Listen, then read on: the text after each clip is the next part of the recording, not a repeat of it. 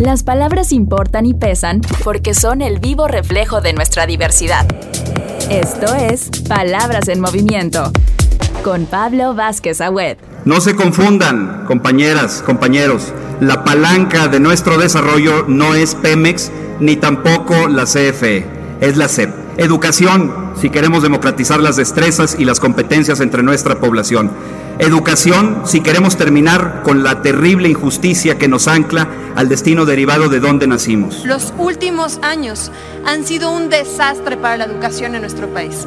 De verdad nos preocupa que no haya un plan claro para garantizar el derecho a la educación de los más de 4 millones de niñas y niñas que hoy en México no van a la escuela. Que 7 de cada 10 niños en nuestro país salgan de primaria sin saber de matemáticas y tampoco y saber leer.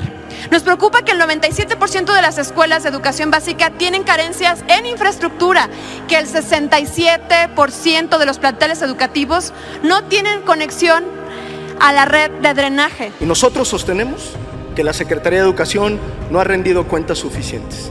Y también sostenemos, con la evidencia en la mano, que el sistema educativo prácticamente se ha caído a pedazos. Ahí están las cifras de inversión en educación. Ahí está el rezago educativo evidente.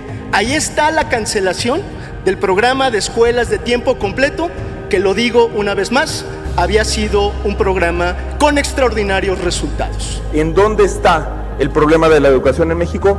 En la equidad y en la inclusión.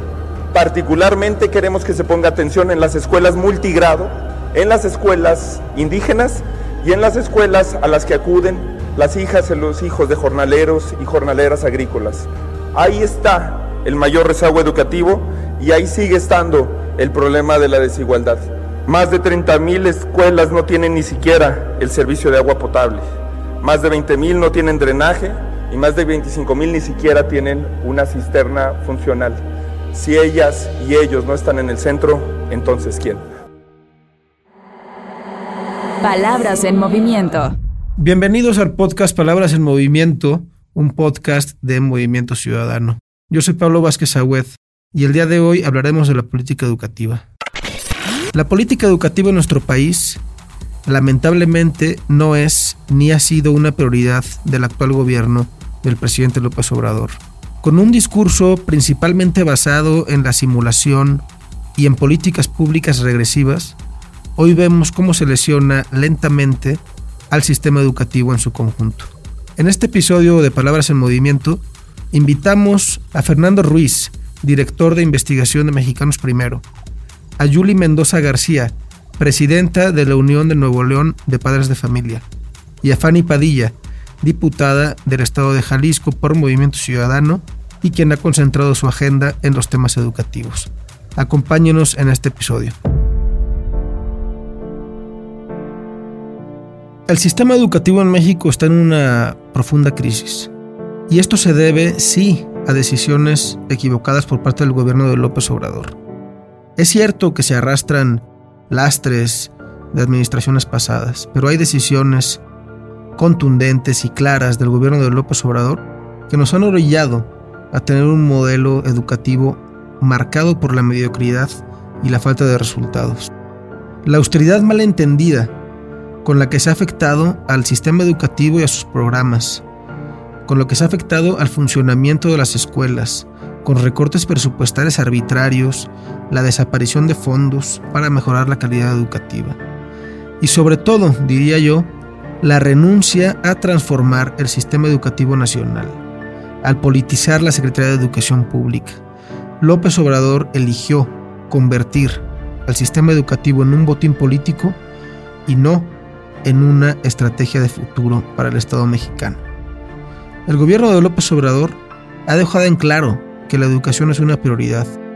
No hubo ni hay un esfuerzo por fortalecer institucionalmente al sector educativo, y tampoco lo hay para ampliar el presupuesto en la medida de lo que lo exigen las circunstancias actuales y el futuro de México. Pareciera que en este gobierno, para la educación no hay ni tiempo, ni dinero, ni atención. De eso discutimos con nuestros invitados. Palabras en movimiento. A grandes rasgos, de manera muy general, ¿Cuál es tu impresión, la impresión que tú tienes sobre la política educativa que hemos vivido en estos últimos años? Habla Fanny Padilla, diputada en Jalisco por Movimiento Ciudadano. He de decir que el hecho de que los padres de familia tengan que trabajar largas jornadas de trabajo ha hecho que dejen a un lado su responsabilidad de vigilar que sus hijos e hijas tengan un buen rendimiento escolar y desde muy temprana edad tienen que salir a trabajar. La pandemia nos dejó una gran enseñanza, que es la importancia de las tecnologías en las escuelas y la mayoría de los planteles educativos no cuentan con acceso a Internet ni las herramientas necesarias para que muchos de los niños que requieren moverse grandes distancias para llegar a una aula puedan contar con educación a la distancia. Aunado a todo esto, la falta de presupuesto para dignificar las escuelas, para que tengan aulas correctas, material, inmobiliario, baños dignos, ha hecho que los niños carezcan de espacios para poder tomar clases de manera decente. Habla Fernando Ruiz, director de investigación en Mexicanos Primero.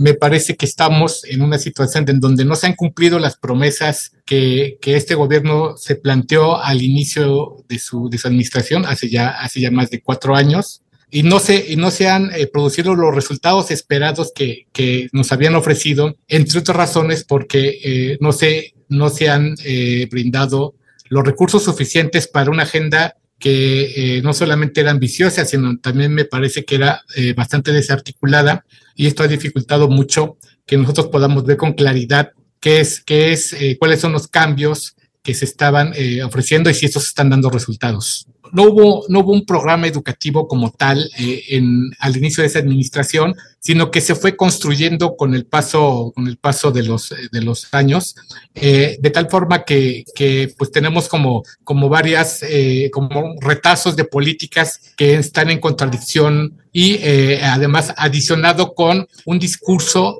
que eh, no aboga eh, justamente a la conciliación, sino aboga justamente a incentivar las diferencias, me parece que de, forma innecesaria. Habla Yuli Mendoza García, presidenta de la Unión Neoleonesa de Padres de Familia y vicepresidenta nacional de la Unión Nacional de Padres de Familia. Yo creo que una de las cosas que a mí me han llamado más la atención y que también desde la Unión Nacional es que ha sido un cambio tras otro cambio en el anterior sexenio hubo una reforma y apenas entrando, aún no se había terminado aún de implementar y nos enfrentamos a un nuevo cambio educativo. Luego, esto ha sido verdaderamente entre docentes, maestros, alumnos y padres de familia pues es como un, como un temblor que luego tiene réplicas y réplicas y réplicas. No terminan los alumnos ni los docentes, que son los que al final de cuentas están en el día a día ejecutando esto, no terminan todavía de adaptarse a un sistema, a una nueva forma de, de aprender, porque han ido cambiando los conceptos cuando ya nos enfrentamos a otro nuevo cambio, pero que es un cambio que le da en, en algunos sentidos, pues prácticamente este, un, un, giro de 360 grados. Entonces, a veces da la impresión que aunque en la, en la narrativa dicen preocuparles la educación, ya en la práctica parece que no. Palabras en movimiento. Me da la impresión de que la política educativa durante este gobierno realmente está huérfana no, no, no niego que haya un, esfuerzo de politización eh, eh, en el ámbito docente y demás, ¿no? Que bueno, eso lo vemos siempre.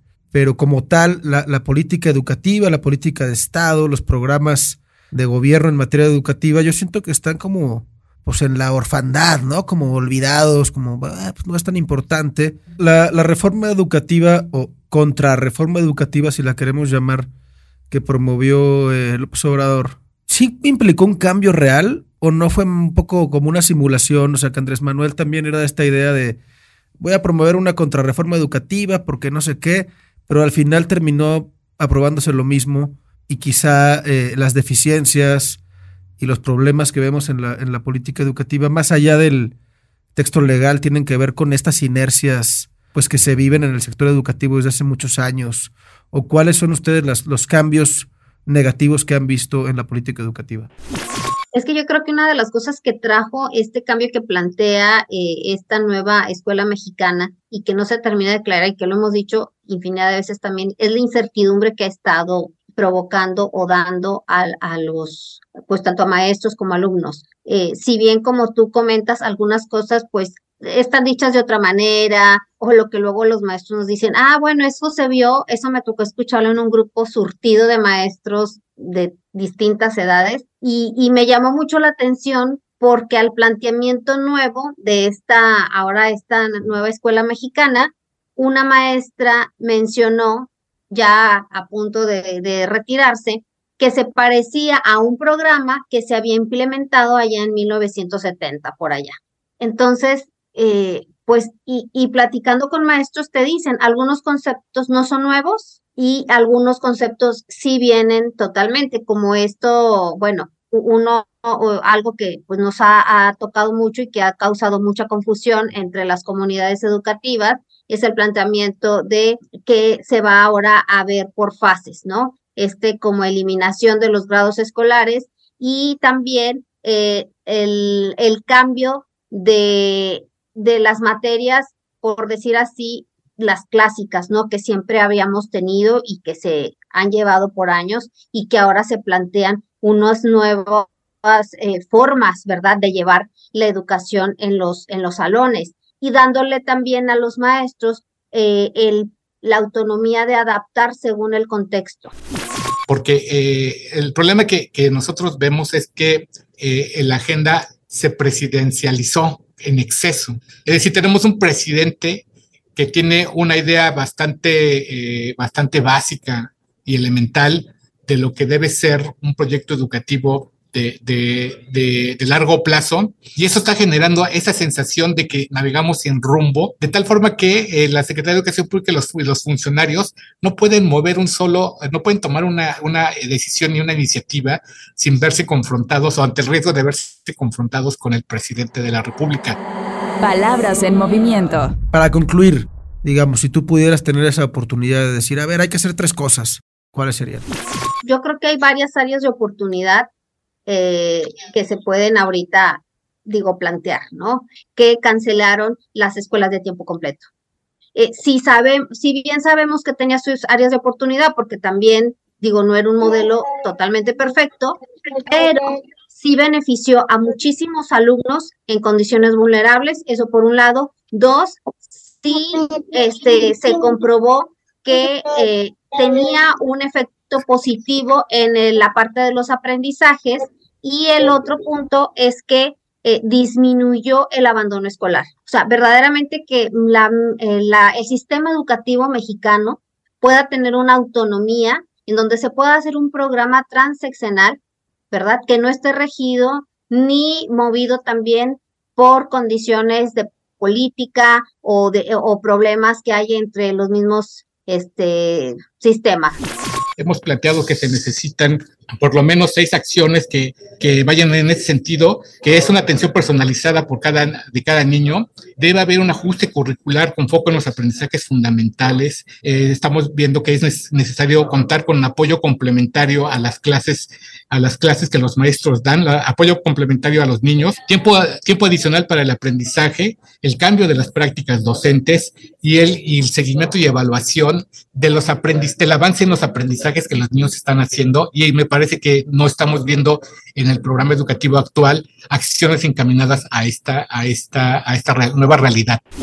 Como parte de la bancada naranja, hemos promovido varios temas a favor de la educación en el estado de Jalisco. Uno de ellos se aprobó desde la Comisión de Hacienda, de la cual soy miembro, Promovimos un fideicomiso que fue diseñado desde el gobierno del estado para mejorar la infraestructura escolar de los 125 municipios del estado. Con este fideicomiso se podrán renovar muchas escuelas que por años habían sido olvidadas, teniendo mobiliario nuevo, aulas interactivas, tecnología en las escuelas, baños decentes. Esto favorecerá de manera directa el aprendizaje de los y las niñas en Jalisco. Jalisco es pionero en el programa de Recrea, en el cual se entregan mochilas y útiles escolares a todos los niños y niñas del estado para que ningún niño deje la escuela por falta de útiles o uniforme escolar. Esto genera un piso parejo para nuestra niñez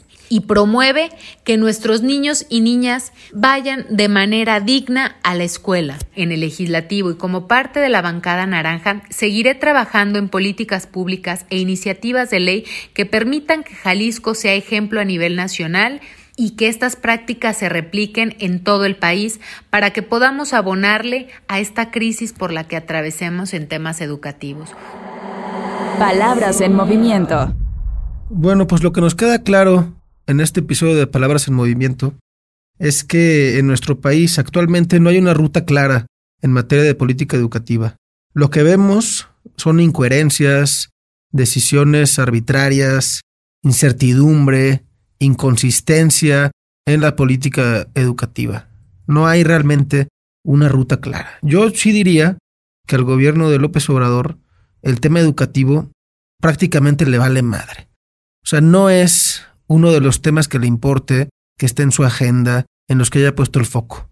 Está claro que no le ha dado la importancia de vida y eso lo ha demostrado pues el paso de quienes han encabezado la Secretaría de Educación durante su gobierno y las políticas que han implementado, que son fundamentalmente una simulación o errores claros. ¿Qué diríamos nosotros en palabras en movimiento que tendría que prevalecer en la política educativa?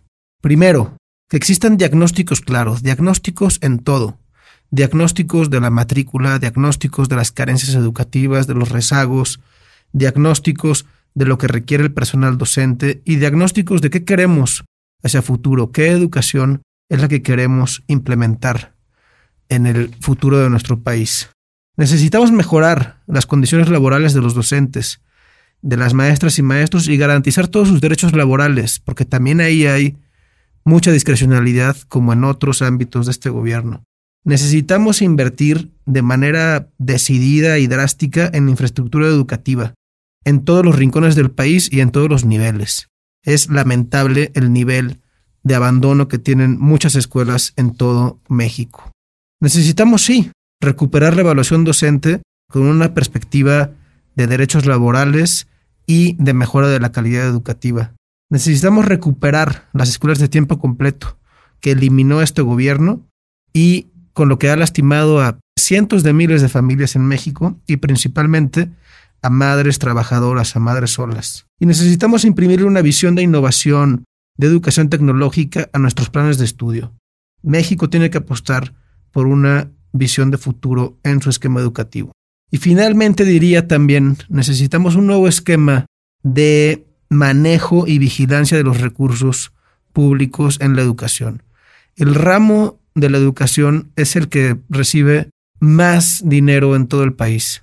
Y es inexplicable que teniendo tanto dinero al aire, no logremos consolidar un sistema educativo de calidad, eficiente, con dignidad, con infraestructura decente en todos los rincones del país, con derechos para los trabajadores y con acceso universal para todos los niños y niñas.